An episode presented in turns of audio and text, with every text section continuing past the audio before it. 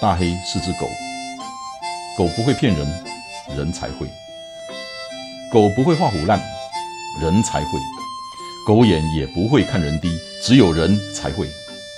大黑看天下，我看的天下跟你们的不太一样。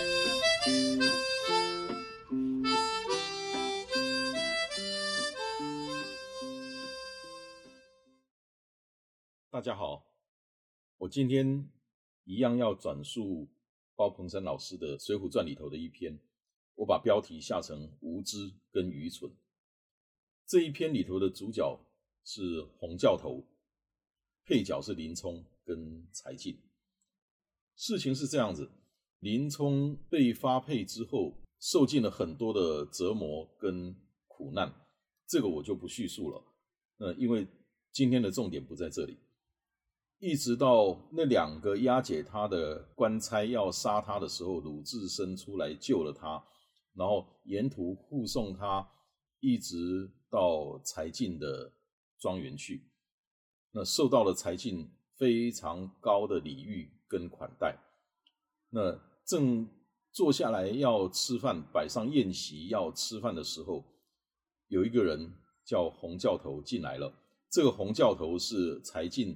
的庄园里头的一个棍棒的一个教头，那个时候呢，柴进先介绍了，呃，这位是林冲，林冲是八十万禁军的总教头，要介绍给那位洪教头认识。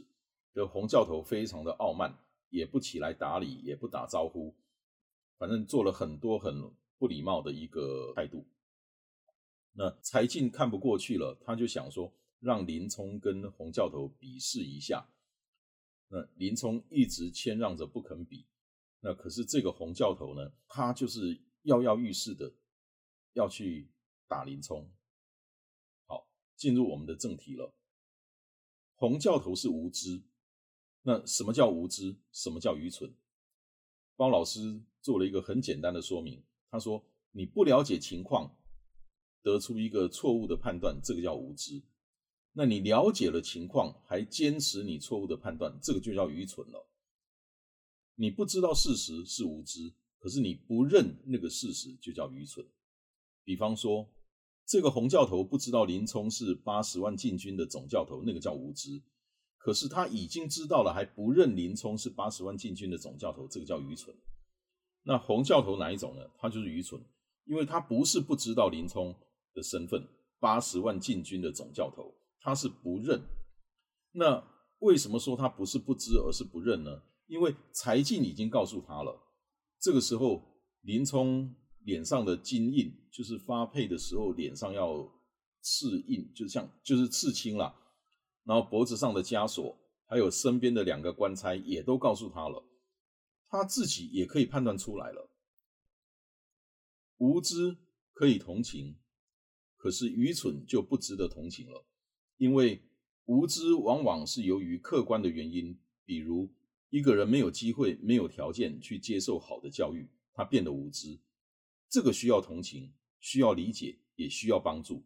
可是愚蠢往往是由于主观的原因，由于他愚蠢，所以他自信、自负、自大、自傲，这种人你没有办法同情，只能像柴进一样，期待着林冲来教训他。所以呢，无知。可以用教育来改变，而愚蠢就只能用教训来惩罚。这个时候呢，洪教头觉得林冲怕了，他越要来惹林冲，拿起棒子。这个时候很有意思，柴进反而不急了。柴进说：“把酒拿上来，继续吃，继续喝，等月亮上来的时候再来比。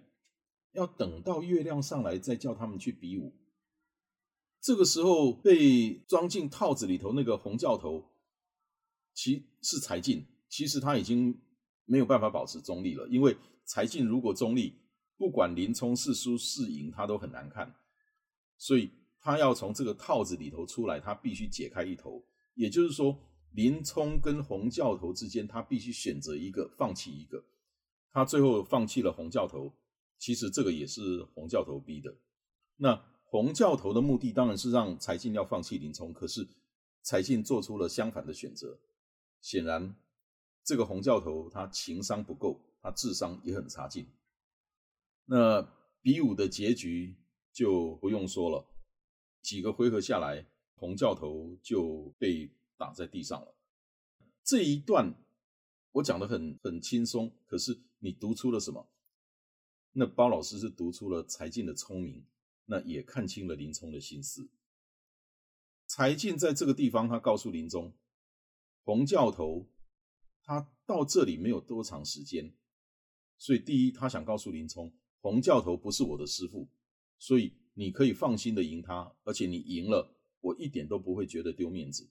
那第二，他告诉林冲，洪教头跟我柴进也没有什么特别深的交情，所以这时候你看，柴进说这个话就是怕林冲碍着柴进的面子，不敢使出真本事。然后你再看，这个时候也没有对手啊，那这几个字表达什么？第一，他告诉林冲，洪教头也还是有一些功夫，要不然你怎么衬托出林冲的厉害？所以你跟林冲交手，你也得让他的对手有一些本事啊。然后第二，因为没有对手，所以养成了洪教头那么傲慢、不知天高地厚、目中无人的个性。那第三，也因为没有对手，也不是他武功有多高，而是没有真正碰到真的对手，所以柴进也希望林冲。教训教训他，那么比下来，大家都知道，反正就是洪教头就是一个傻子，被蒙在鼓里头。那到最后输赢就知道了。那我们来讲讲这个呃无知跟愚蠢的差别，尤其是呃很多的读者读了这应该讲听众听了包老师的这一段之后，他们讲了。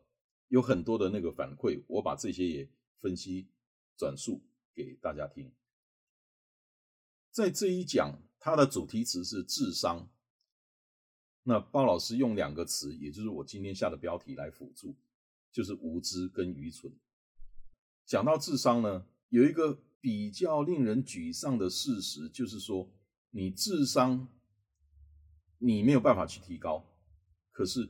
你智商是会降低的，而且降低以后你就很难恢复了。什么意思呢？就是说，我们如果不断的学习，知识面越来越广，思想的问题思考的能力越来越强，知识多了，见多识广了，思考问题的时候提供的知识的后盾支撑多了，那么逻辑的严密性也就强了。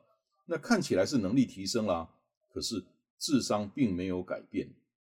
可是，如果我们变愚蠢，那智商就降低了，降低了以后就很难恢复。有一句话，知识不会提升智商，可是愚蠢它却可以降低智商。智商低不会导致愚蠢，可是愚蠢会导致智商低。想想很简单，在这个地方，我来转述。几个听众给出来的反馈，有一位听众王先生他说：“无知是不认识椅子上油漆未干的提示。那你经过教育之后，他是不会坐下的。那愚蠢他是认识这四个字油漆未干，可是他不相信，这个是教育不过来的。你只有让他坐下，给他教训。那易中天老师也说过。”袁绍就三国的那个袁绍，他的愚蠢、固执跟狂妄是三位一体。这个比方用在洪教头身上也非常的贴切。他因为愚蠢而固执，那因为固执变得狂妄，又因为狂妄又回到愚蠢来了。他狂妄，所以他听不进柴进的意见，因为他所以他固执了。那也因为他固执。他拒绝做出正确的判断，所以他愚蠢。那也因为他愚蠢，他不知道自己的分量，所以他狂妄。那今天还好，他只是遇见了林冲，打输了也就是了。如果他遇见的是黑旋风李逵呢？性命可能就不保了。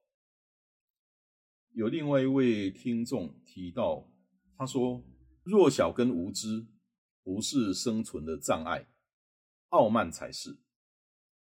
就像童话里头那个皇帝才会被人家讲说自己没有穿衣服。那在公司里头，很多老板都是最后一个知道坏消息的人，对不对？所以一样的道理。那柏拉图也曾经说：‘你认识自己的无知。’”就是最大的智慧。我唯一知道的就是我什么都不知道。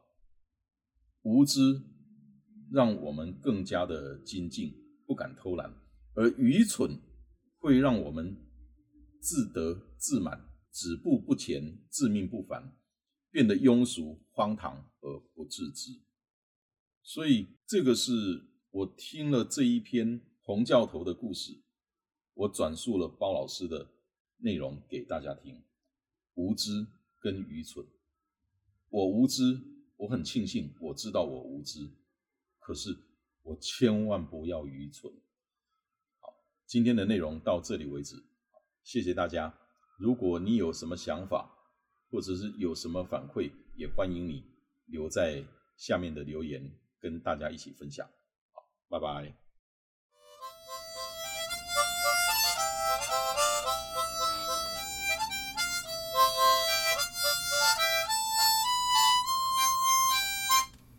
谢谢你今天的收听，希望今天的内容对你有帮助。